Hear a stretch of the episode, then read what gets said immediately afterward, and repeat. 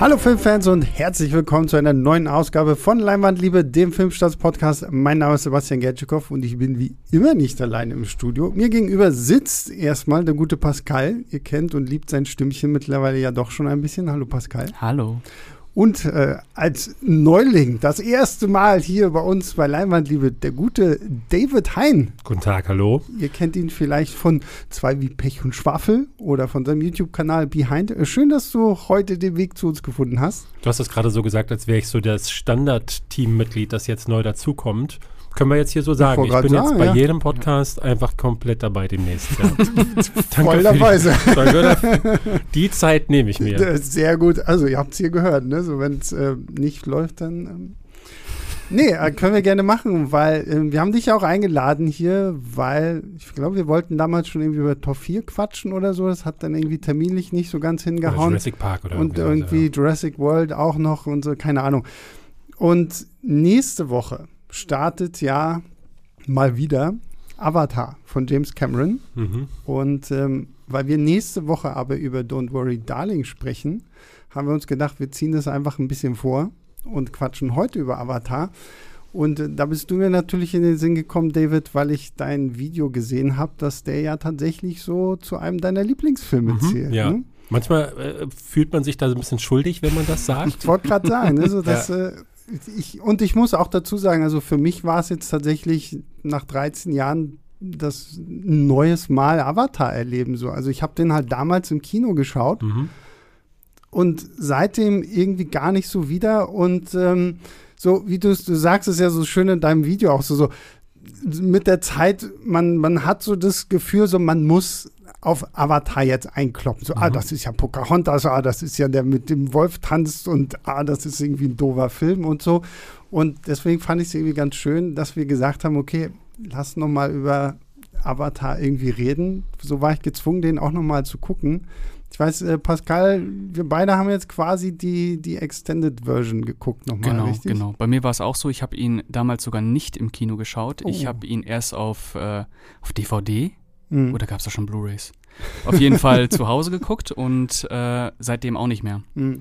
Genau. Und ist das ein limitierter Start? Also nur für, für ein Wochenende oder, oder läuft der auch irgendwie eine ganze Woche dann oder zwei Wochen? Ich weiß, ich weiß gar nicht, ob der länger läuft oder nicht. Weiß ich denke nur, schon, die wollen ja den Abstand äh, ja, ja, genau. ausbauen zu, was war Spider-Man? Nee, ja. Avenger, nee, Avengers, Avengers Endgame, mhm. glaube ich, ist es immer noch auf Platz zwei. Ähm, ja, und vor allem, was ich ja lustig finde, das habe ich auch erst durch den Filmstartsartikel mitbekommen, dass sie den Film ja tatsächlich bei Disney Plus nochmal runtergenommen haben. Mhm, mhm. Wo habt ihr denn dann jetzt geguckt?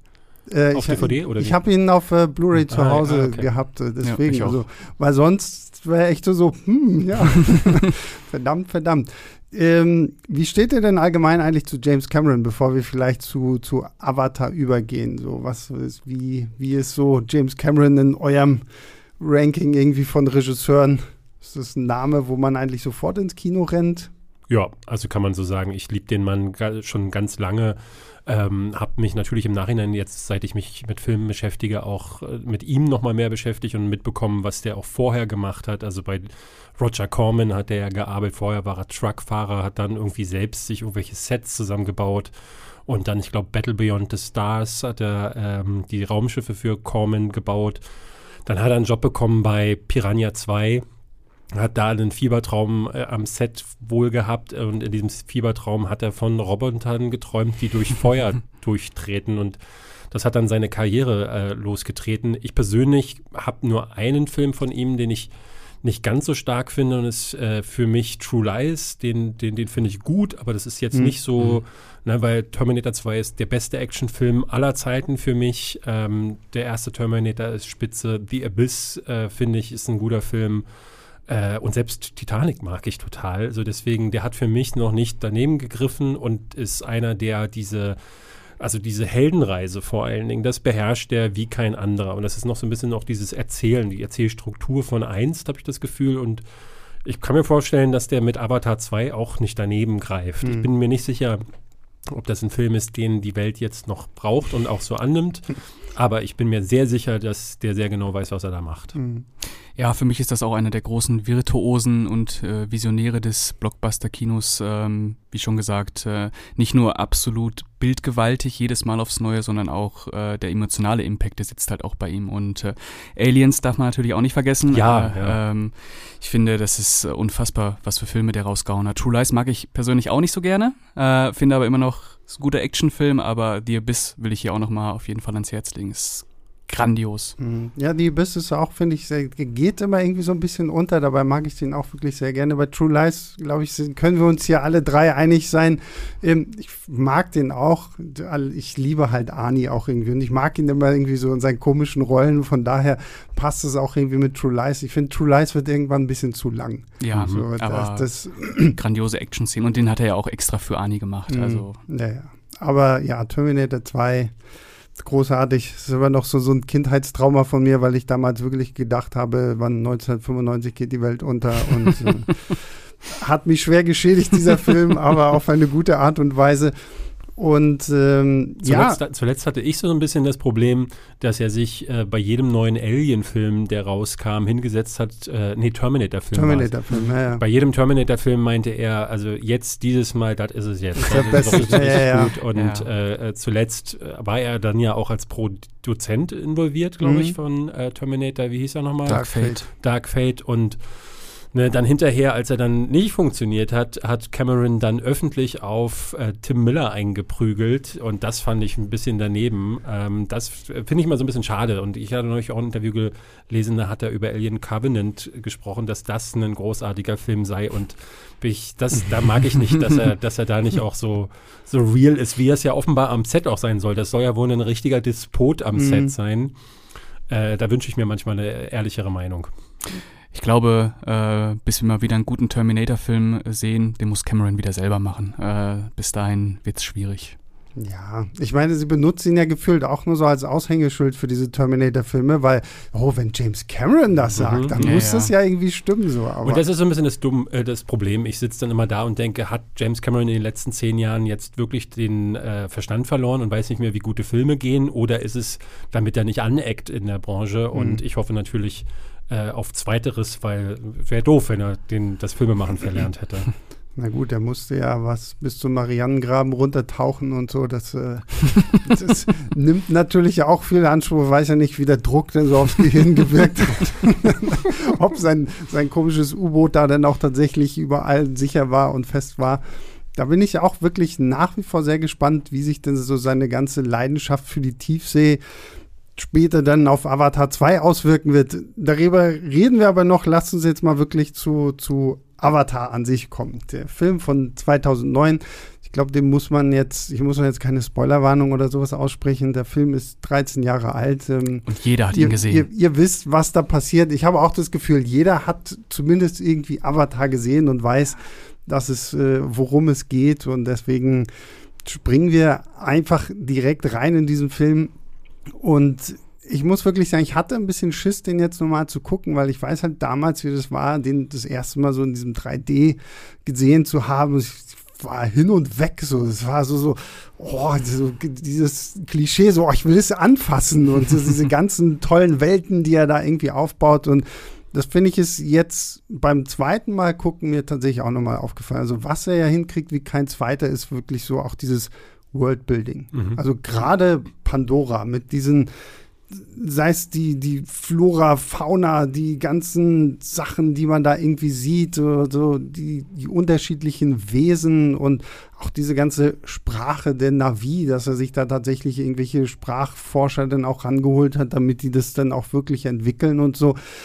Wo ich mir denke, okay, wow, da steckt schon wirklich wahnsinnig viel Arbeit einfach in dieser Welt, ja zwar essentiell für den Film ist, aber ja irgendwo trotzdem immer nur im Hintergrund spielt.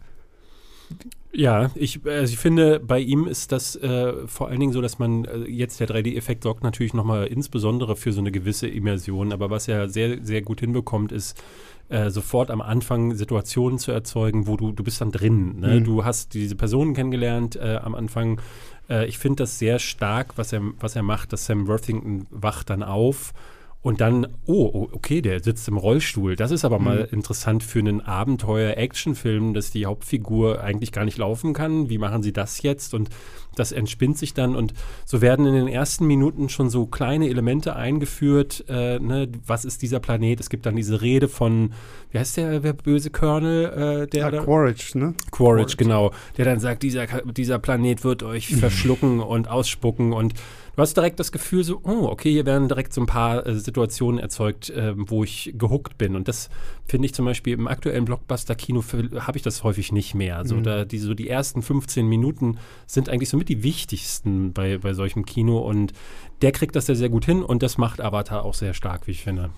Ja, äh, was James Cameron ja ohnehin beherrscht, ist so dieses äh, Erzählökonomische, wirklich auf den Punkt, die Leute sofort abgreifen und äh, das hat mich dieses Mal auch wieder sehr überrascht, wie schnell der zur Sache geht. Mhm. Äh, in der Extended-Version ist es ja so, dass er äh, noch ein bisschen länger Vorgeplänkel hat mit äh, Jake Sully, Sully äh, wo man noch sieht, wie er durch die, durch die Bars äh, sich prügelt und so weiter und so fort. Ähm, Fand ich ähm, eigentlich ganz gut. gut ich ne? finde es eigentlich ja. auch nicht schlecht, vor allem ja. ich mag dann auch diesen Kontrast, weil, weil du, David, ja gerade auch meintest, dass man ja überrascht ist, dass der Typ im Rollstuhl sitzt. Und ich, welche Szene ich nach wie vor liebe, ist, wenn er das erste Mal in seinen Avatar schlüpft und halt einfach nur am Rumrennen ist, weil er sich halt denkt so, boah krass, ich habe das erste Mal in meinem Leben irgendwie wieder funktionierende, ordentliche Beine und kann jetzt hier fröhlich durch die Gegend laufen. Mhm da, da spürt man richtig diese Freude in diesem Menschen, der jetzt da in seinem blauen Avatar hockt. das fand ich echt cool. Ja, und ähm, Avatar ist ja im Prinzip auch sehr ähm, Oldschool-Erzählkino. Also es sind ja wirklich äh, klassische er Erzählprinzipien oder Tugenden, die man äh, äh, aus den Filmen, die ihm auch oft äh, in Anführungsstrichen vorgeworfen werden, wie der mit dem Wolf tanzt oder Pocahontas, äh, aber das macht ja nichts. Es ist halt ein klassische, klassisches Erzählkino und äh, ich finde nicht, dass man dem Film das irgendwie vorwerfen kann, dass er mhm. sich noch auf äh, Tugenden äh, besinnt, die heutzutage vollkommen verloren gegangen sind. Ähm, ja. Ja, ich, ich finde auch so. Also klar, man kann diese ganzen Vergleiche irgendwie wie ziehen. Auch, keine Ahnung, John Carter from Mars könnte man da vielleicht auch noch irgendwie mit reinpacken und gefühlt jede äh, Storyline mit irgendwas Prophetischem hier noch versehen, so nach dem Motto, oh, unser Heiland, äh, keine, wie Dune auch irgendwo so ja, ein bisschen. Ne? Oder also, man kann auch alle Western heranziehen, ja. wo es irgendwie um äh, Ureinwohner geht und ja, aber der ist halt ein technischer Virtuose immer gewesen. Mhm. Ne? Also wenn du dann auch hinter die Kulissen mal guckst und siehst, ähm, ich weiß nicht, ob ihr Light Magic gesehen habt, die Dokumentation, die jetzt auf äh, Disney, Disney Plus lief, mhm. wo es um Industrial Light Magic ging. Und in einer Episode geht es dann auch um The Abyss und um äh, Terminator 2. Und er geht dann rein zu denen und äh, gibt denen Aufgaben, die sind nicht möglich. Mhm. Ne? Und das äh, hat natürlich mit dem Background zu tun, dass er selber irgendwie aus dieser technischen Ecke kommt und für Corman viele Effekte produziert hat. Und der hat, äh, wie, wie wenige damals eigentlich nur, äh, gesehen, was könnte denn möglich sein. Und das hat er umgesetzt. Und dasselbe galt für Avatar. Und wenn er sich dafür Dinge nutzt, die, die schon mal funktioniert haben, dann ist das okay. So funktioniert Geschichten erzählen, beziehungsweise ähm, Medien erschaffen. Ne? Du nimmst dir etwas, was du woanders schon mal ge gehabt hast, vermengst es neu mhm. und dann kommt es auf der anderen Seite neu raus. Es ist ein bisschen schade, dass es so ähnlich zu sowas mhm. wie Fern Gully, es wird auch immer wieder genannt, mhm. ähm, oder Pocahontas ist ähm, weil es wirklich Beat für Beat dasselbe ist. Aber ich denke mir dann, es ist trotzdem so anders, weil ich, ich glaube auch nochmal eine ganz andere Generation viele Leute haben der mit dem Wolf tanzt nicht auf dem Schirm. Also ich sehe das auf meinem Kanal häufig. Ich habe jetzt gerade einen Ranking über Sylvester Stallone gemacht und eine Kritik zu, zu Samaritan. Beide Videos, die schlicht, schlecht geklicktesten Videos auf dem gesamten Kanal, weil du richtig merkst, die Leute wissen gar nicht, wer dieser alte Typ ist, der da mhm. rumrennt. Und ich denke, das kann doch nicht sein. Ne? Ich hatte jetzt Besuch von meinem Neffen, der äh, 14 ist und ich sagte, du hast doch schon mal Rambo gesehen oder Rocky. Nee, kenne ich mhm. nicht. Mhm. Und deswegen ähm, da ist eine Generation von Leuten herangeführt worden an diese Form des Geschichtenerzählens, die kennen diese Filme im Zweifel nicht und bekommen das auf eine neue Art und Weise vermixt. Deswegen, ich, für mich ist okay und selbst als Filmfreak und als Cineast saß ich da und war gepackt und kann man das dem nicht vorwerfen, wie ich finde. Also kann man schon, aber ich finde, die Gewichtung sollte da nicht so groß, eine große Rolle spielen. Das ist, glaube ich, aber bei Leuten wie uns auch immer so schwierig, weil wir ja quasi unser Brot damit verdienen, halt wirklich alle Filme irgendwie zumindest ansatzweise irgendwo zu kennen oder mhm. auch gesehen zu haben. So und klar, so das, wenn ich, wenn ich denn so gucke, auch so, so mein jüngerer Bruder, der ist halt 13 Jahre jünger als ich, ne? So, da, da merke ich dann auch, wie, den Film hast du noch nicht gesehen, ja. ach, den Film hast du noch nicht gesehen und ähm, deswegen auch, und weil du gerade ja auch über James Cameron als so diesen technischen Perfektionisten gesprochen hast. So, letztendlich sind so diese Filme auch immer so ein bisschen einfach das so, so wo ich mir denke, okay,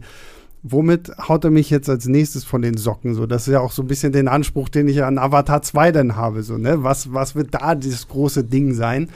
Und das war ja hier bei Avatar genau das Gleiche. Wir haben ja jetzt seine ganzen Filme davor alle irgendwie schon durchgegangen. Wenn ich mir die Effekte von Terminator 2 angucke, das kann ich mir heutzutage auch immer noch gut angucken. Und das ist auch bei, bei Avatar. Ne? Ich meine, das ganze Motion Capturing und sowas alles, das sieht selbst jetzt noch gut aus. So. Das sieht nicht irgendwie billig aus, so, wo du dir denkst, so, ja, okay, das ist irgendwie frühe 2000er irgendwie schnell mal mit dem Computer zusammengehackt, sondern du hast wirklich das Gefühl, okay, der hat tatsächlich irgendwo diese blauen Wesen gefunden und die abgefilmt. Mhm. Und das äh, finde ich schon echt auch immer wieder bemerkenswert.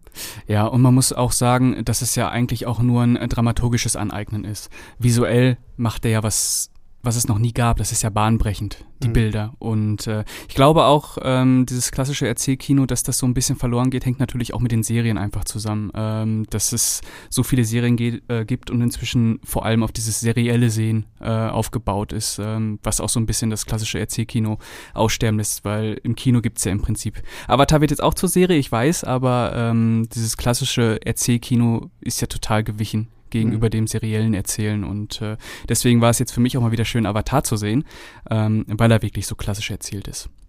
Ich hatte äh, bei mir tatsächlich Kritiken von Leuten, die gesagt hatten, hey, wie kann es denn sein, dass du anderen Filmen vorwirfst, dass sie quasi die Story zum Teil äh, Beat für Beat kopieren. Ein Beispiel, was ich äh, gerne nenne, ist Hobbs and Shaw zum Beispiel mhm. von Dwayne Johnson, die sich ja wirklich von Tango und Cash einfach die Geschichte gestohlen haben. Ähm, und da muss ich dann halt sagen, bei Hip Hobbs Shaw ist der schlechtere Film rausgekommen. Ich finde Tango und Cash deutlich besser.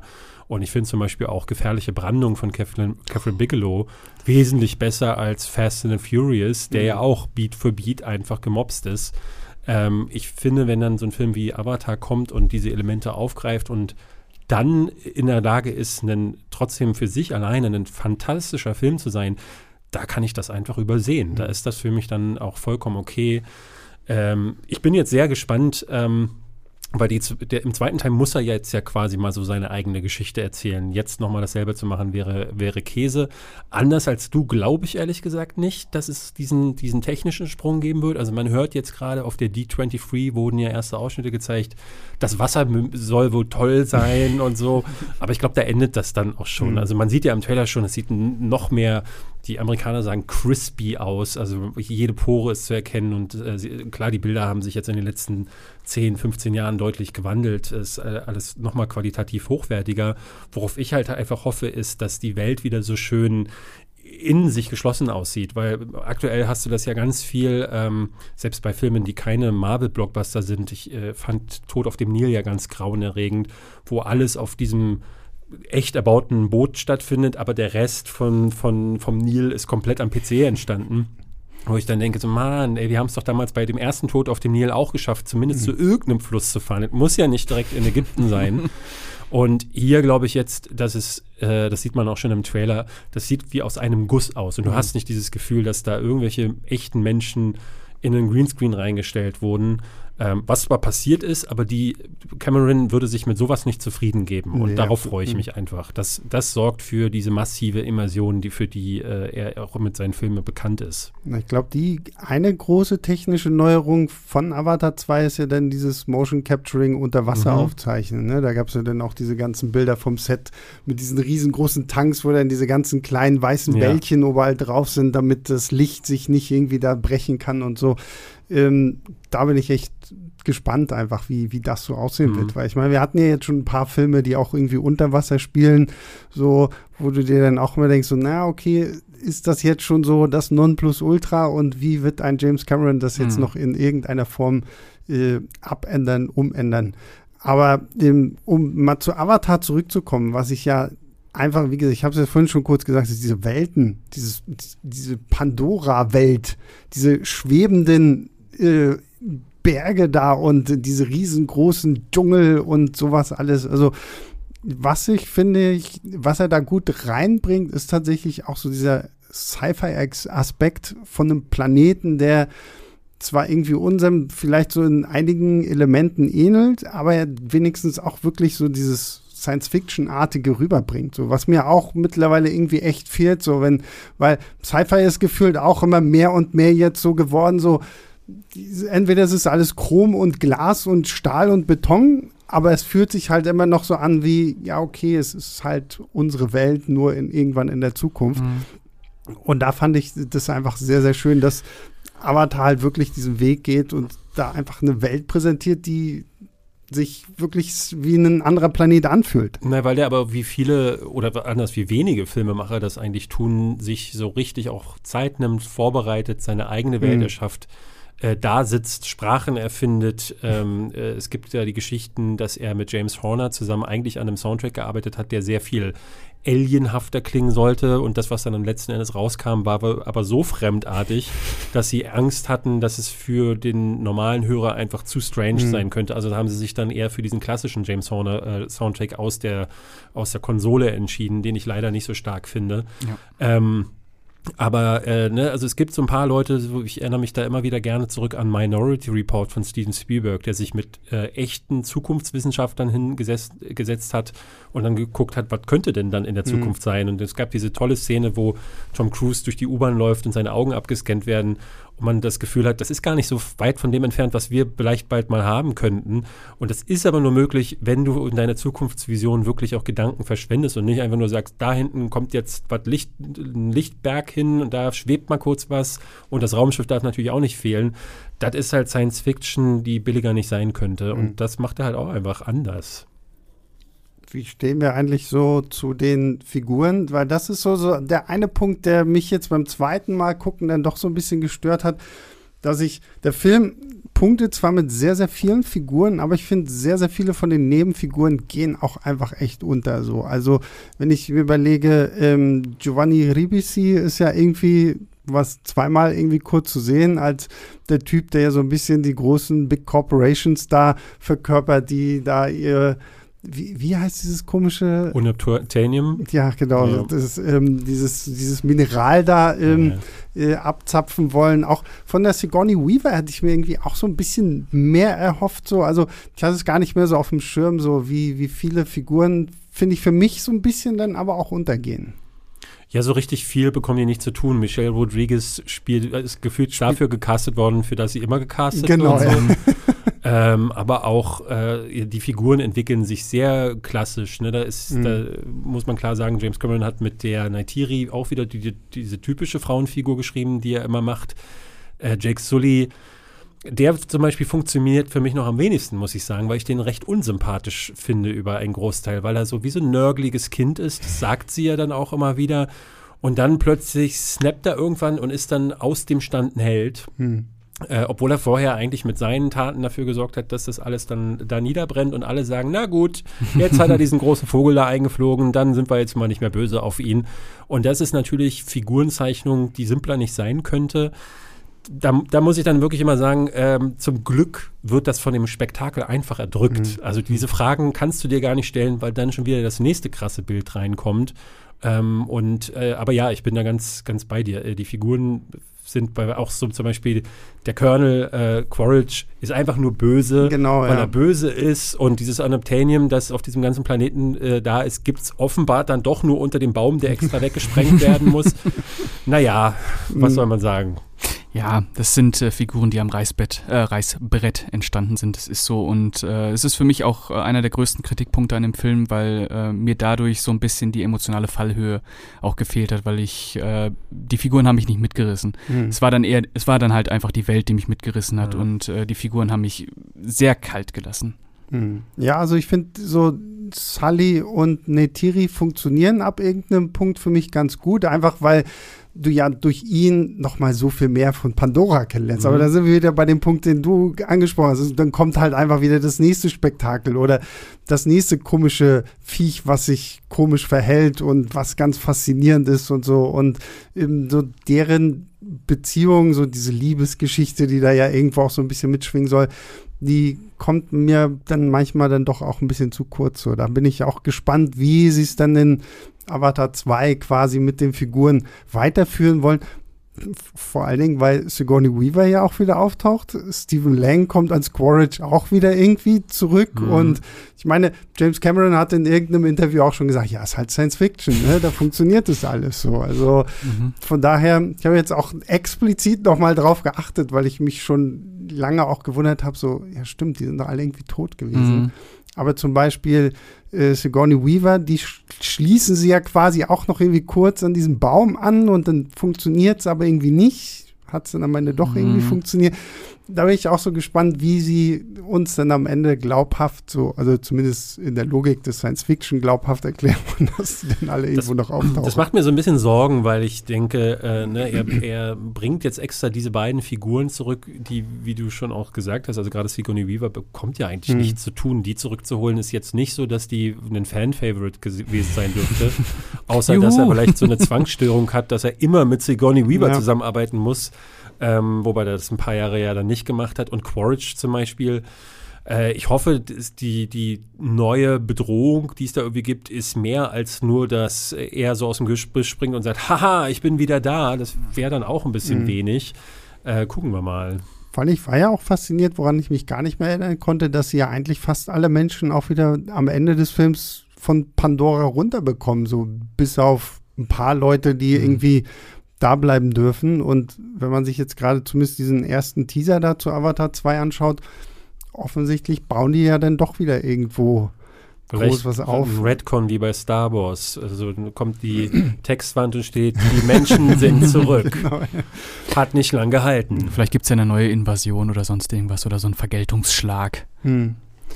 Ähm, ja, also wie gesagt, ich bin, bin da, wie gesagt, nach wie vor sehr, sehr gespannt, wie man uns das irgendwie schlüssig erklären will aber jetzt, wie gesagt, so beim, und ich finde immer noch faszinierend, dass ich diesen Film jetzt erst so wirklich das zweite Mal gesehen habe. Ähm, über die Figuren haben wir jetzt schon so ein bisschen gesprochen. Was ich zum Ende hin auch ein bisschen ermüdend fand, aber vielleicht lag es auch einfach an der Extended-Version, äh, die wir geguckt haben, ist diese extrem lange Schlachten. Ah, die Ende. mochte ich auch nicht. So, so, so, wo du dir auch denkst, so, und ich meine, Quaritch sagt es ja irgendwann noch, und es gibt ja auch diese schönen Einstellungen, wenn die Navi da mit Pfeilen irgendwie auf diese Raumschiffe schießen und er fliegt halt so gefühlt fünf Meter über denen und guckt einfach nur so runter, so ich ja auch dachte so, schöne Ansätze so, weil es teilweise ja auch wirklich sehr, sehr episch und cool aussieht und wenn dann noch die ganzen Flugdrachen da irgendwie ankommen und sowas alles aber zumindest jetzt so beim zweiten Mal gucken, gerade in dieser Extended-Version, so war mir dieses ganze Schlachtengeballere dann irgendwann auch ein bisschen zu viel des Guten. Für mich zerbricht der Film so ein bisschen ab dem Punkt, wo der Baum dann tatsächlich mhm. eingerissen wird, weil dann so, na, dann kommt so eine längere Sequenz, in dem er dann äh, quasi seine Ehre wiederherstellen muss. Das, wie hatte ich schon gesagt, finde ich so ein bisschen an den Haaren herbeigezogen. Und danach ist dann wirklich so dieses Techno-Gesplatter. Mhm. Und bei einem Film, der vorher so viel Zeit und so viel Mühe auch dafür für Worldbuilding ähm, aufgebraucht hat und sich dann noch Zeit genommen hat, ne, zu zeigen, wie er auf Pflanzen herumtippelt und wie er dann an den Pferdeviechern herumatmet und mal hört, so, ah, hörst du die Atmung und du denkst so, ja, das ist wie ein bisschen wie bei der, ähm, der mit dem Wolf tanzt. Und wer bei der, der mit dem Wolf tanzt, hat am Ende keine Riesenschlacht äh, wie bei Gettysburg inszeniert, sondern hat es irgendwie anders geschafft. Der ist gerade am Ende um die Schlacht herumgekommen und hat das dann durch äh, clevere Figurenzeichnung hinbekommen. Das gelingt dem Film leider nicht. Ich weiß nicht, ob das so ein Ding bei James Cameron ist, dass er, dass er sich denkt, nee, da muss da am, am Ende jetzt auch die große Schlacht rein. Aber das ist für mich noch der allergrößte Schwachpunkt. Wobei es dann am Ende, ne, es gibt jetzt den schönen Face-Off mit Quaritch, der macht Spaß und mhm. für mich eine der stärksten Sequenzen, wo ihm dann die Maske abgerissen wird äh, beziehungsweise ein Loch bekommt und sie ihn dann zum ersten Mal in menschlicher Form sieht, da dachte ich so, oh, so, da hat er mich dann wieder. Stimmt. Ähm, aber ja, das bis dahin, also ich mag ihn am meisten bis zu dem Punkt, wo der Baum zerstört wird und dann so, mh, hm, naja. Hm. Ja, weil er dann eben auch dieses klassische Bombast-Kino, was man ja inzwischen auch von Marvel und DC äh, kennt, dass die äh, großen Finalschlachten einfach kein Ende nehmen. Also wenn man da an Man of Steel oder so denkt, wo am Ende General Zod und äh, Superman sich irgendwie 40 Minuten auf die Fresse hauen und du denkst, oh, wo sind die gerade? Ich kann dem nicht mehr folgen. Was, was passiert da? Und äh, ja, das stimmt, das, das Problem hat ähm, Avatar auch, ähm, dass man da dann zwischenzeitlich doch mal auf die Uhr guckt. Aber vielleicht liegt es auch an der Extended-Version. Ich weiß nicht, wie es in der Kinofassung war, die ja dann auch noch mal 20 Minuten kürzer Ist war. Ist dasselbe, finde ja? ich. Ja, ja, es kommt genauso rüber. Ich habe beides damals im Kino gesehen. Äh, ich glaube, ich war drei oder vier Mal im Kino damals. Dann habe ich den noch mal im Flieger irgendwann geguckt oder so. Ich habe den sehr, sehr häufig gesehen und mir immer gedacht, so, nee, nee, egal in welcher Version, ist zu viel. Ja, ja, ja. Na gut, aber ein bisschen, bisschen Action muss ja sein, ne? So, das ist, aber ja. Aber nicht so gedehnt. Finde nee. ich gar nicht. Ich finde so äh, zum Beispiel die Flugsequenzen, ähm, wo, wo sie dann das Fliegen lernen und so, das, das hätte für mich gereicht. Es muss mhm. gar kein, ne? es hätte eine, vielleicht eine andere Zuspitzung geben können oder zumindest nicht so lang mit, weil, weil äh, da dann auch riesige Hubschrauberstaffeln dann angeflogen kommen und das ist dann plötzlich alles so viel und so mhm. laut und der Film war bis dahin gar nicht so laut. Der, der switcht dann die, die Gänge dann ein bisschen zu doll, wie ich finde. Ja, und vor allem, was ich halt schade finde, ist, du hast ja nicht mehr so viele von diesen ruhigen Momenten irgendwie in diesem ganzen Chaos. Ich meine, du hast ja dieses eine erwähnt, was ich auch jetzt, als ich es normal gesehen habe, sehr schön fand, wenn Netiri das erste Mal Jake tatsächlich und ihn wie so, ein, wie so ein Baby eigentlich im Arm hält, so, weil er da halt, ne, so mit seinen verkümmerten Beinen und so, oder das war irgendwie so schön und zwischendurch versucht Cameron ja dann auch so das Leid der Navi dann irgendwie zu zeigen, aber das gefühlt so, eine Explosion, dann sehe ich sie schreien und dann sind sie auch schon wieder weg. So, das ist halt wirklich einfach nur Explosion nach Explosion. Also wahrscheinlich, wenn man das irgendwie hätte kürzen können. Aber ich glaube, da kommt dann wieder so ein bisschen so der in ihm durch, der sich gesagt, okay, ich habe das jetzt alles aufgebaut, das muss jetzt alles irgendwie ja, aber das auch. Ist, das ist dann auch Fluch und Segen von diesem, was wir vorhin gesagt haben, von diesen äh, Erzählstrukturen. Äh, hm. Wenn man sich ein bisschen mit Film äh, auskennt, merkt man in vielen Momenten, wie dann die Checkboxen abgehakt waren. Mhm. Jetzt kommt der Moment, wo nochmal äh, so, so durch Verzweiflung aufkeimt. Dann muss jetzt natürlich der, der Moment kommen, wo er sich als Held dann auch wieder rehabilitiert und jetzt dann die Schlacht, jetzt nochmal ein emotionaler Moment. Und das ist, äh, auf der einen Seite funktioniert das immer wieder in sehr vielen Filmen, aber weil man es halt so, so häufig gesehen hat, ist es dann auch bei einem Film dieser Länge dann auch manchmal ein bisschen too mhm. much. Ja, weil es einfach formelhaft wirkt. Und äh, es ist ja auch formelhaft. Es ist, und es spricht ja auch nichts dagegen, aber äh, um da so ein bisschen gegenzuarbeiten, brauchst du halt starke Charaktere, die das so ein bisschen verdecken. Ja. Das hat Avatar leider nicht, die hm. starken Charaktere. Äh, dafür hat er aber halt die Schauwerte und ähm, die wirken aber so homogen, dass sie nicht ähm, so ausgestellt wirken. Also es ist natürlich auch Ausstellungskino, es ist klar, aber ähm, man verliert sich so gerne in den Bildern, weil es ja wirklich mhm. so detailliert ist. Also auch wenn sie da laufen, dann leuchtet das manchmal so ein bisschen auf, wo sie da. Das ist schön. Ah, das ist so, kann man sich drin verlieren. Und das rettet ihn halt auch. Habt ihr eine Erklärung, warum das Ding jetzt denn damals so der erfolgreichste Film aller Zeiten geworden ist, der ja wirklich nur ganz kurz von Avengers Endgame dann irgendwann mal abgelöst wurde?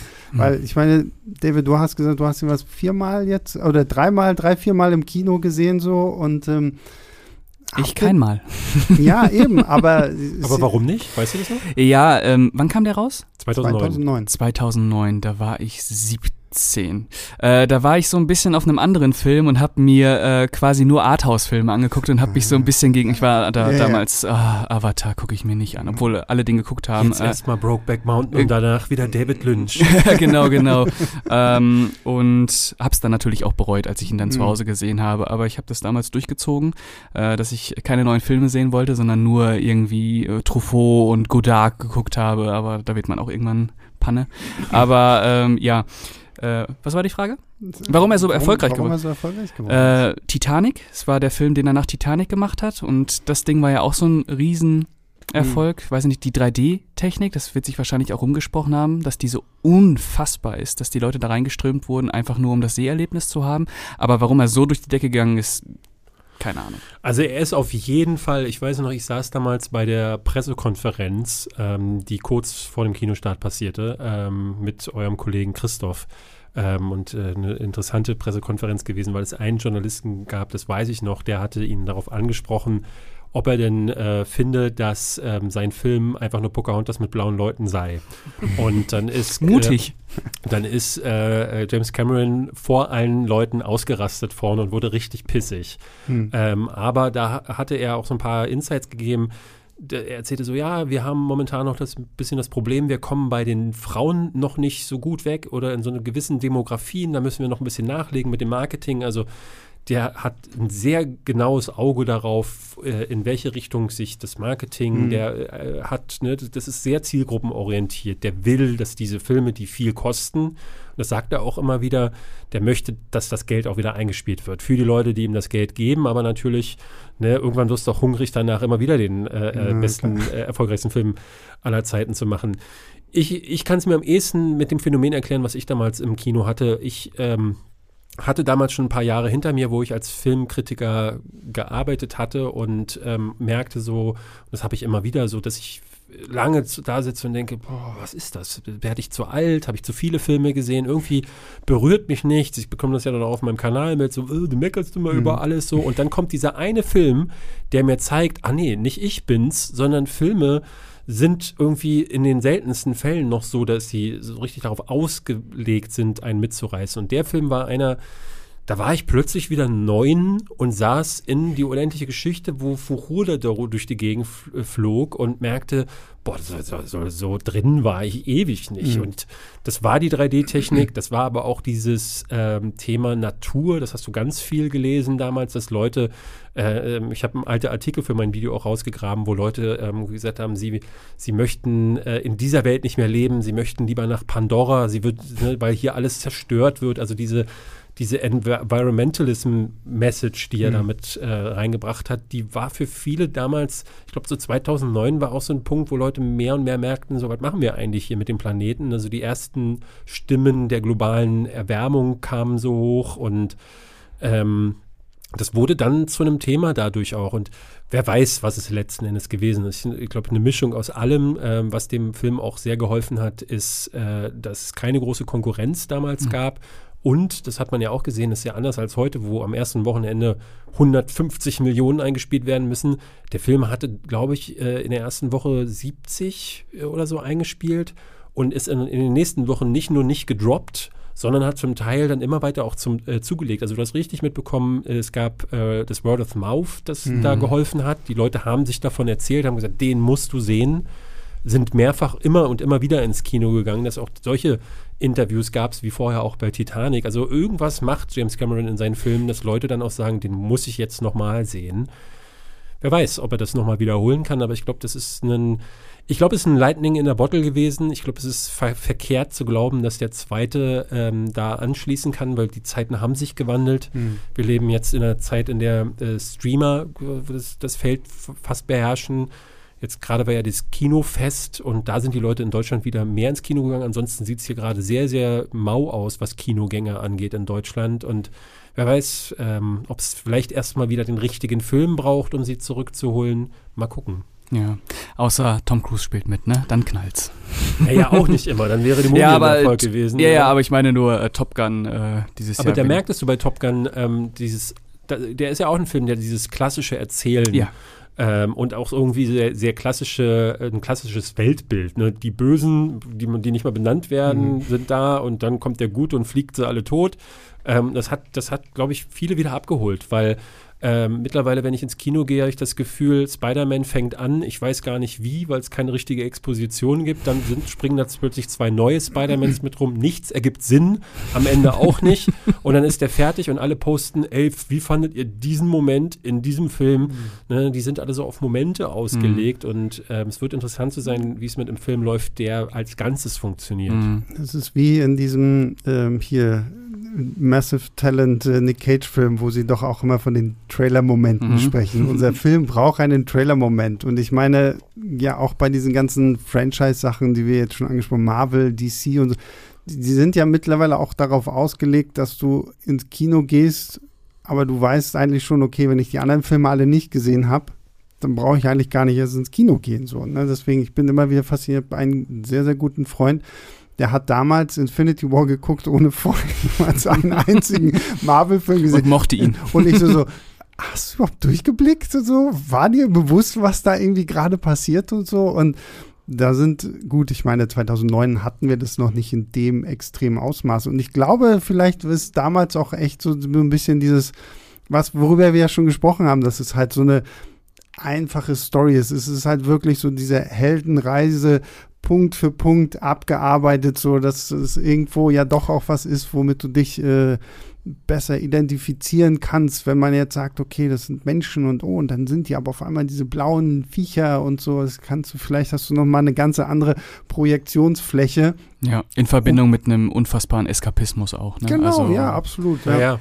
Und heute, ich meine, als Drehbuchautor hast du es, glaube ich, auch nicht einfach, ne? Wenn Kevin Feige reinkommt und sagt so, ey, du schreibst jetzt das Drehbuch für den neuen so und so Film und sagt dann, aber da muss dann auch noch eine Szene reinkommen, mhm. wo dann die äh, Illuminati drin vorkommen. Plötzlich muss da äh, Professor X sein und der Drehbuchautor sagt, warum? ist doch, ist doch ein Fake-Film. Ja, ist egal, frag ist mich wichtig für, für fünf Filme ja? später. Und dann siehst du hinterher den Film und merkst so, okay, wenn du dieses ganze Teil, diesen, diesen, dieses Element rausschneiden würdest, die 20 Minuten, der Film würde sich nicht ändern. An der Hauptstory ändert sich nichts. Mhm. Und es, äh, das, das ist nicht einfach, glaube ich. Und ähm, das ist wichtig, glaube ich, auch die Leute wieder daran zu erinnern, so funktioniert Filme erzählen eigentlich oder sollte es nicht äh, nur, nur, nur funktionieren. Dass es überhaupt läuft, ich glaube, da bist du auch sehr nah dran. Ich, bei, bei Serien kann man das, glaube ich, sehr gut machen. Da ist das egal. Da ist dann Folge 5 dann eine, die ist eine Musical-Folge, mhm. wie damals bei Buffy the Vampire Slayer und jedem alle sagten so, geil, eine Musical-Episode. Aber wenn, äh, ich, wenn Spider-Man jetzt mittendrin anfangen würde zu singen, wer weiß, würden die Leute dann sagen, geil, oder würden sie sagen, so, was soll das denn jetzt? Ich bin mir gar nicht mehr sicher. Wenn man, mir, wenn man vorher sagt, das ist das jetzt das Bollywood-Universe, dann, dann funktioniert das vielleicht. es wird ja auch interessant zu erfahren, wie das dann wird, wenn Joker 2 wirklich ein Musical wird. wird das, aber ist es das wirklich oder ist das ein Witz? Ich bin mir da ehrlich gesagt unsicher. Also scheinbar ich weiß es auch, also ich, ich bin da bei dir, David. Ich weiß auch immer noch nicht, ob sie das wirklich, wirklich so durchziehen weil ich lese ja auch ganz viel so bei mir äh, auf YouTube in den Kommentaren so, ah, oh, Musical, ah, scheiße, da bin ich raus, so, so ah, fuck, ich will jetzt hier nicht das die ganze Zeit singen oder so. Auf der anderen Seite, ich muss immer an diese eine Folge bei Scrubs denken, wo irgendeine Frau eingeliefert wird, die irgend so einen, so einen Tumor hat oder mhm. irgendwas, was in ihrem Hirn so drückt und dass sie quasi alle Leute um sich herum halt nur singend sieht. So. Mhm. Und ich glaube, gerade bei sowas wie Joker, könntest du es irgendwie mit seinem Wahnsinn und so noch ganz gut verbinden. Und ich weiß nicht, ich glaube, man castet am Ende auch nicht umsonst eine Lady Gaga, ja. um zu sagen, so, okay, gut, dann haben wir auch schon mal ein paar gute Songs da irgendwie mit drin von jemandem, der singen kann, weil ich ja. weiß jetzt nicht, wie gut Joaquin Phoenix gesanglich dann drauf ich, äh, Das Drehbuch stammt auch von Todd Phillips, ne? Mhm. Okay, weil der hat ja gesagt, dass der äh, Joker 2 ungefähr so wird wie die äh, Singing in the Rain Szene von Uhrwerk Orange. Oh, okay. Äh, was auch immer das bedeuten mag. Äh, also ich bin da äh, gespannt. Ich äh, mochte den ersten Joker ja nicht so gerne. Ich auch nicht. Äh, fand den ziemlich schlimm sogar. Ähm, und äh, wenn Sie, siehst du, wer sich langsam traut, der sagt erst, oh, ich mochte den nicht so gerne, dann sagst du das auch und so, oh, ich fand den sogar richtig schlimm. Ich habe Angst, dass die mich auf der Straße umhauen, wenn ich das ja, laut sage. Aber nicht der aus dem Filmstarts-Podcast, genau. der Joker nicht mag. Du hast gesagt, Joker ist scheiße? ja. Oh mein Gott, kannst du. Deswegen bin ich in, äh, durchaus interessiert daran. Ich bin mhm. jetzt auch nicht der größte Musical-Fan, äh, aber es interessiert mich schon zu wissen, was sie daraus machen würden, wenn es ein Musical wird. Ich traue halt Todd Phillips gar nicht zu. Ich finde, der Mann ist, äh, äh, ist kein guter Regisseur, weshalb ich ne, in, in den Händen eines anderen Mannes würde ich sagen, so, wow, das ist auch mal, das ist regelrecht dreist. Ne? Mhm. Ne? Du, hast eine, du hast dir eine Zielgruppe herangezogen, die ja. weiß, was ist der erste Film gewesen und dann torpedierst du das mit einem zweiten Teil, der völlig anders ist. Das muss man sich mal trauen, aber das muss man auch backen können mit einem Film, der es dann auch bringt. So, mhm. Und bei dem, glaube ich, das kriegt er nicht hin. Mal schauen. Mal gucken. Äh, das bringt uns aber vielleicht zurück zu Avatar 2. So, mhm. ähm, der, der, ja ein Musical werden. Der ja ein Musical. Überraschung. Das zuerst gehört. Ein Unterwasser-Musical. Unter dem Meer. Das ist Ariel. Das ist eigentlich Ariel. Ähm, ja, wie steht ihr? Ihr habt ja wahrscheinlich alle den ersten Teaser gesehen. Seitdem haben wir irgendwie auch noch nicht wirklich viel gesehen, bis auf das jetzt bei der D23 halt irgendwie ein bisschen mehr Material zu sehen gewesen ist. Mhm. Ich muss ja wirklich sagen, als ich diesen Teaser das erste Mal gesehen habe, ich war sehr unterwältigt. So, mhm. weil ich mir wirklich gedacht habe, okay, was die ganze Zeit immer hieß, oh, unter Wasser, unter Wasser, unter Wasser. Und James Cameron ist in Marianengraben getaucht und hat so viel für die Tiefseeforschung irgendwie gemacht und so, was ich ja persönlich auch sehr, sehr cool finde. Aber ich habe wirklich gedacht, so dieser erste Teaser zeigt mir mehr Bilder von dieser Unterwasserwelt, die tatsächlich sich unterscheidet von dem, was ich aus dem ersten Teil gesehen habe. Das war ein Punkt bei mir. Ich habe den geguckt und ich war auch hin und her gerissen, weil das erste Gefühl, was ich hatte, war, gucke ich jetzt den Trailer vom ersten Teil oder vom zweiten? Also ich hatte wirklich das Gefühl, dass da so Flashback-Momente drin waren, um die Zuschauer abzuholen, äh, weil dann wieder die fliegenden Berge da waren mhm. und dann ist wieder ein Helikopter durchgeflogen oder Ornithopter oder wie die Dinger hießen. Und ähm, war dann schon ein bisschen überrascht, wie sehr das dem Ganzen ähnelte. Dann merkte man natürlich, okay, es sieht äh, optisch besser aus. Dann kam das Wasser dann auch zum Tragen. Ich war dann äh, auch wieder gepackt, weil die Stimmung des Trailers hat mich abgeholt. Aber irgendwie denke ich auch wie du so, ey, für einen ersten Trailer nach so vielen Jahren und du willst ja die Leute auch abholen, mhm. ist das vielleicht falsch gewählt. Ich bin da immer wieder überrascht, jetzt auch bei ähm, ich, da schweife ich schon wieder ab, aber bei Ariel jetzt zum Beispiel, dem Trailer, fand ich sehr interessant, dass sie sich ausgerechnet die dunkelste Szene aus der Vorlage genommen haben, weil das ja so gar nicht kindlich wirkt. Also das ist so mhm. gar nicht diese Magie, die Ariel ja auch besitzt. Ne? Man hätte dieses äh, Fischkönigreich zeigen können. Äh, und Findet Nemo hat ja gezeigt, wie bunt es da auch unter Wasser sein könnte. Aber sie machen das. Und das fand ich strange. Und bei, bei äh, Avatar 2 war es ähnlich. Viele Elemente wirken so gleich. Dann sieht man andere Elemente, wie zum Beispiel, dass es diesen menschlichen Sohn irgendwie jetzt auch gibt. Ne? Offenbar hat sich da das Gensplicing irgendwie äh, getan, was weiß auch immer. Ähm, und das sind Sachen gewesen, da hätte ich gerne Figuren gesehen. Ich hätte vielleicht gerne mehr von der Bedrohung gehabt. Klar, es ist ein, es ist ein Teaser-Trailer. Mhm. Aber irgendwie, ja, ich bin da bei dir. Äh, so ganz abgeholt hat er mich nicht, aber ich dachte auch nicht, wie viele andere für einen Scheiß, also, sondern eher so, ich freue mich auf den nächsten Trailer, aber dass der jetzt, ne, es, es, dauert ja gar nicht mehr lange, wir haben September, dass der jetzt so lange auf sich warten lässt, das ist auch ein bisschen überraschend. Fand ich auch erstaunlich, vor allen Dingen, weil der erste Teaser ist ja jetzt auch schon wieder ein bisschen. Ich könnte mir vorstellen, dass der vom erst vom neuen Avatar, ähm, weil wenn die die Szenen in der D23 zeigen, haben sie bestimmt Stimmt, auch einen Trailer, ja. dass sie vor dem Film, dass der vielleicht läuft. Also mhm. Vielleicht dann schon nächste Woche irgendwie. Kann ich mir gut vorstellen, ja. Mal gucken. Mhm. Wie, wie, stehst du zu dem Ganzen? Ja, äh, ich kann mich da euch anschließen. Also es hat mich jetzt nicht so umgehauen, aber es hat halt äh, in mir diese Lust geweckt, wieder in diese Welt abzutauchen und äh, diesen hm, meinen abtauchen. genau ah. abtauchen ja äh, meinen äh, Entdeckerdrang ein bisschen hm. äh, getriggert äh, ja aber es hat mich jetzt nicht so wie ich schon gesagt habe für den ersten Trailer dachte ich mir schon so ja okay Mal sehen, was der zweite Trailer so kann. Gerade weil es auch so Szenen dann wieder gibt, ähm, wo er, äh, also Jake Sully steht dann da mit einem großen Maschinengewehr und ich dachte, ah, der, das Element, was ich am ersten Teil eigentlich nicht so geil genau, fand, wird so ein bisschen in den Fokus gesetzt. Naja, wer weiß. Deswegen ähm, hoffe ich sehr darauf, dass ein, ein Trailer da mehr zeigt und man sieht ja diese, diese Welten, ne? Man sieht ja auch Szenen, wo sie dann so äh, mit den Händen auf so wie so, wie so Surfbrettern sich so durchs Wasser durchtreiben lassen. Und ich bin mir ganz sicher, dass es wieder diese ruhigen Momente ja. auch gibt, die dich in diese Welt hineinziehen. Äh, spielt das denn noch auf Pandora oder ist das jetzt so ein Wassermond? Ich weiß, wir haben den Überblick verloren, weil es ja immer wieder heißt, er macht 12 Fortsetzungen und die spielen dann auf anderen Monden das war, glaube ich, früher mal irgendwie so, so, so, so, ein Gerücht, was rumflog, dass das dann tatsächlich nochmal irgendwie ein anderer Mond ist. Soll aber wohl, soweit ich weiß, immer wieder noch Pandora wieder Pandora sein. Mhm. sein. Nur wahrscheinlich auf der anderen Seite dann irgendwie. Dunkle Seite. Da, wo wir, wo wir noch nicht waren. Ja, wo und, die Nazis wohnen dann.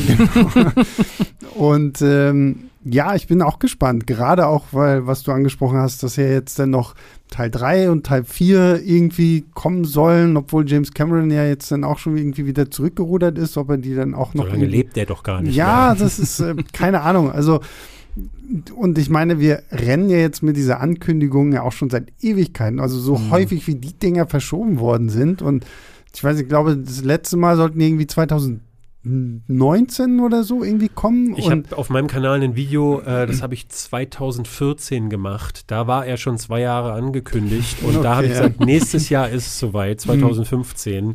Mhm. Das ist ein paar Jährchen her. Also ewig geht das schon hin und her. Ähm, und ich kann mir vorstellen, dass wahrscheinlich auch äh, in der Zwischenzeit ist 20th Century Fox platt gemacht worden. Ne, darf man nicht vergessen, die sind jetzt in Disney integriert. Mhm. da wechseln Pläne auch mal. James Cameron hat sich in der Zeit weiterentwickelt. Das Interesse der Leute hat sich zurückentwickelt. Ich bin mir sicher, dass die nicht mehr diese Investitionen auch in eine Marke pumpen mhm. wollen, von der sie nicht wissen, ob sie noch funktioniert. Und ich habe auch so ein bisschen, ich selber habe immer gedacht, so, puh, fünf Filme ankündigen. Ich bin ja jemand, der das gar nicht mag.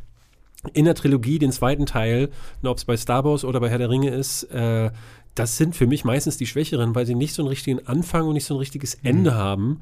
Äh, und bei, bei, drei Zwischenfilmen, da kann das doch nicht funktionieren. Obwohl er ja immer wieder gesagt hat, nein, nein, das ist nicht so, die sind alle irgendwie in sich in, geschlossen, ja, so, aber wo ich mir auch denke, ich denke mal gerade jetzt, wo, was du ja auch richtig meintest, so, dass es jetzt unter Disney ist die werden jetzt erstmal gucken, wie wird Avatar 2 laufen. Wenn der nicht ansatzweise irgendwie auch in die Top 10 der erfolgreichsten Filme aller Zeiten schießt, dann werden die ja. sich das wahrscheinlich auch mhm. gut und dreimal überlegen, ob wir noch Teil 3, 4 und 5 dann irgendwie noch machen werden, weil da wird sich jetzt ja wahrscheinlich zeigen, weil ich kann mir vorstellen, dass der am ersten Wochenende so richtig hoch geht. Und dann muss man sehen, halt, wenn es ein guter Film ist, dann, dann kann sich das vielleicht halten, wenn die Leute dann sagen so, ja, halt ja, das viel, viel von dem, was wir 2009 schon gesehen haben, nur vielleicht mit ein bisschen besserer Grafik. Genau, da muss man echt auf die Mundpropaganda auch hoffen, mhm. dass die knallt und dann. Was ich aber schön fand, habt ihr das gesehen, auf der D23 sind Fotos rumgegangen von der Merchandise-Abteilung, ähm, wo du natürlich das Disney, das Marvel-Merchandise mhm. und was ich vorher noch nicht gesehen hatte, es gab da auch alle möglichen Avatar-Sachen. Es gab kleine Kinderrucksäcke in so blauen äh, Navi-Farben und ich kann mich nicht, ich weiß, dass es damals beim ersten Teil gab es so für die Jungs, gab es so diese Hubschrauber, konntest du dann so mhm. de deine Militärszänchen nachspielen und natürlich gab es auch die Avatar-Action-Figuren. Aber so eine richtige Welle an Merchandise hat es nie gegeben. Ne? Es wurden dann immer Videospiele angekündigt. Das aktuelle von Ubisoft ist äh, schon wieder verschoben worden. Ähm, du hast nicht diese Welle gehabt und ich kann mir vorstellen, unter Disney wird es anders sein und die hoffen natürlich Absolut. auch. Aber ich sehe Avatar gar nicht so als Film, wo du dir so eine so riesen Stachelkreatur hinstellst und sagst so geil, damit werde ich jetzt kuscheln nachts. Das, das, oder das Lego-Set ja. zu, zu Avatar. Ja. Das Unterwasser-Legos. genau. wo du dann noch so, kriegst du einfach so ein Aquarium und dann gießt du da Wasser rein. Ja, ja. Hey, ich würde es kaufen, ich wäre sofort dabei. dann kannst du dir noch echte Fische dazu Sprenge jetzt den Baum persönlich in die Luft. yeah, ich will das Unobtainium haben. Mm, genau, ja. Also ich, ich sehe schon, wir können die, die Werbespots schon direkt ja, jetzt hier mit ja. David mitdrehen. So, das, äh, ja. Ich weiß, ein Videospiel gab es auf jeden Fall, ne? Ja, aber ähm, eins. Es gab genau eins. eins. Mhm. Ja, gut, aber diese ganzen Videospiele, die irgendwie auf äh, Film basiert sind, da gab es ja auch wenige die wirklich irgendwie ja, gut. Die Qualität ist egal. Da ist es wirklich ja, egal. Ja, klar, aber ich weiß nur, ich mochte damals das äh, zu äh, Spider-Man 2. Ja. ja. Das war, das war toll. Das King war, Kong fand ich auch nicht schlecht. Keine Ahnung. Chronicles of Riddick. Ja? Eins der besten, einer Stimmt, der besten Shooter ja, aller ja, Zeiten. Äh, äh, Spitze. Mhm. Ja. Ähm, ja, von daher bin ich echt wirklich mal sehr gespannt, was uns damit Avatar 2 erwartet im Dezember. Ich, ich meine, das Gute ist ja, der hat, glaube ich, auch keine so große Konkurrenz jetzt, ne? Weil Aquaman ist ja eh auch irgendwie verschoben. Wann startet der genau? 16. Dezember, Dezember. meine ich. Okay. Und ich glaube, irgendwie davor kommt Shazam 2 oder sowas. Also, ja. das sind jetzt auch ist nicht auch so die. Worden. Kommt Ach, der ist jetzt auch der, ist, der Ach. kommt da auch nicht mehr dieses Jahr, oder? Ach, oder haben sie den in Die haben doch getauscht, oder? Ach stimmt, die, der ist auf den Slot gewechselt, genau. Genau, ja, genau Shazam kommt, aber dafür ist Aquaman jetzt halt genau, der ist verschoben. 2023 verschoben worden. Ja, Shazam, ja. Ja, Shazam und äh, Shazam, der erste Teil war, glaube ich, nicht unerfolgreich, aber äh, bei Black Adam, der jetzt, glaube ich, oh. im Oktober, mhm. das sind so die drei großen, die dieses Jahr noch kommen. Und Black Panther, ne? Ja, genau. Kommt, ja, kommt der, der kommt, der kommt November. Noch, der kommt Anfang November. Ja, ja. genau. Ah, okay, der kommt noch und ich glaube im Dezember ist die einzige Konkurrenz The Fablemans, der neue Steven Spielberg-Film. Ja, Ansonsten haben die alles rausgezogen aus dem Dezember, mhm, natürlich. Aber ich glaube glaub auch nicht, dass, also so sehr ich auch Spielberg-Fan bin, aber ich glaube nicht, durch. dass es in irgendeiner Nein, Form, vor allem, das ist ja auch irgendwie so ein autobiografischer, also so semi-autobiografischer ja, Spielberg-Film, so. Mhm das wird halt die, die Kinofreunde und Spielberg-Freunde anziehen, aber nicht so ein mainstream nee, Ich meine jetzt im Winter, wenn wir alle frieren, weil die Gasrechnungen explodiert sind, dann können wir uns wenigstens im Kino aufwärmen gehen. Vielleicht ist es das, was diesen Film retten wird. Das ist ja. natürlich gut. Es sei denn, die Preise für, fürs Kino sind dann auch irgendwie in exorbitante Höhen gestiegen. Ja. Jetzt mal eine, eine, eine Ratefrage für euch. Was denkt ihr, wie lang wird der zweite Avatar? Laufzeit. Ist ja noch nicht draußen, oder? Nee, Weiß ich gar nee, nicht. Nee, nee, Was schätzt äh, Na, mindestens so lange wie der erste, würde ich meinen. Aber dadurch, dass der Trend ja eigentlich in Richtung mach da, wie viel du willst, mhm. gegangen ist, ähm, würde ich sagen, dass er so an die Drei-Stunden-Marke kratzen wird. Ich glaube, drüber geht er nicht, weil dann meckern die Kinos, weil sie den mhm. Film nicht so viel programmieren können. Ne? Das, äh, to damit torpedieren sie dann ihren eigenen Erfolg. Also ich würde sagen, so zwischen zweieinhalb Stunden und maximal drei. Ja, mhm. würde ich auch sagen, so ein knapper Drei-Stünder. Denke ich mal auch. Aber ja, gut, mal gucken. Nachdem der Extended Cut mich jetzt schon ein bisschen fertig gemacht hat, so von der Länge her, ach, lieber weniger so. Zwei ja. Stunden wäre vielleicht ganz schön, nee. aber mal schauen. Zwei Stunden bleibt nee, ein Traum. Wahrscheinlich nicht. Ich möchte wetten, abschließen, ähm, eine der beiden Hauptcharaktere stirbt sage ich hier jetzt schon, schon mal. im zweiten Teil? Ihr habt, ja, mhm. ihr habt, äh, äh, ich bin mir relativ sicher, weil die Kinder sind im, äh, implementiert worden. Mhm. Ähm, einer muss sterben, weil das so funktioniert Cameron. Das muss man ganz klar sagen. Es muss einer sterben. Ist eigentlich schon fast absurd gewesen, dass im ersten Teil keiner gestorben ist. Ähm, Was schätzte wer? Ähm, ich würde Jake sagen. Ich glaube, dass Jake stirbt. Ähm, Naitiri lässt dann nicht über die Planke springen, um mal bei Wassersachen äh, zu bleiben. ähm, es wäre witzig, wenn so eine Szene wie bei Titanic, wo er dann da, ich kann da nicht rauf auf diese Planke. dann muss ich jetzt tauchen. Ja, mal gucken. Aber ich bin mir sehr sicher, dass einen, dass sowas passieren wird. Krass. Könnte sein, ja. Ich bin gespannt. Ich muss leider jetzt schon abbrechen, weil wir haben noch einen straffen Zeitplan und wir okay. müssen noch gleich hier unseren Pod vom Podcast aus in unser Studio rennen. Ähm, deswegen vielen, vielen Dank erstmal, David, dass du heute hier warst. Du bist jetzt schon offiziell eingeladen für unseren Podcast zu Avatar 2. Auf jeden Fall, da komme ich vorbei. Also das müssen wir in dieser gleichen Konstellation dann nochmal machen. Und dann applaudiert ihr bitte, wenn Jake äh, Sully tatsächlich, ja. also ich werde, dann natürlich nicht verraten. Ich werde bei der Pressevorführung äh, ja. aufstehen und applaudieren und sagen, hier, dieser Mann hat es vorhergesehen. Darauf, darauf schnall ich dich fest. Das möchte ich bitte, dass du das tust. äh, Pascal, dir vielen lieben Dank, dass du heute wieder hier warst. Sehr gerne. Und äh, unser größter Dank geht natürlich raus an alle, die Woche für Woche einschalten, zuhören. Vielen, vielen lieben Dank dafür. Und ähm, wir wollen demnächst einen Horror-Podcast machen, mhm. so, weil Halloween steht ja auch irgendwie an.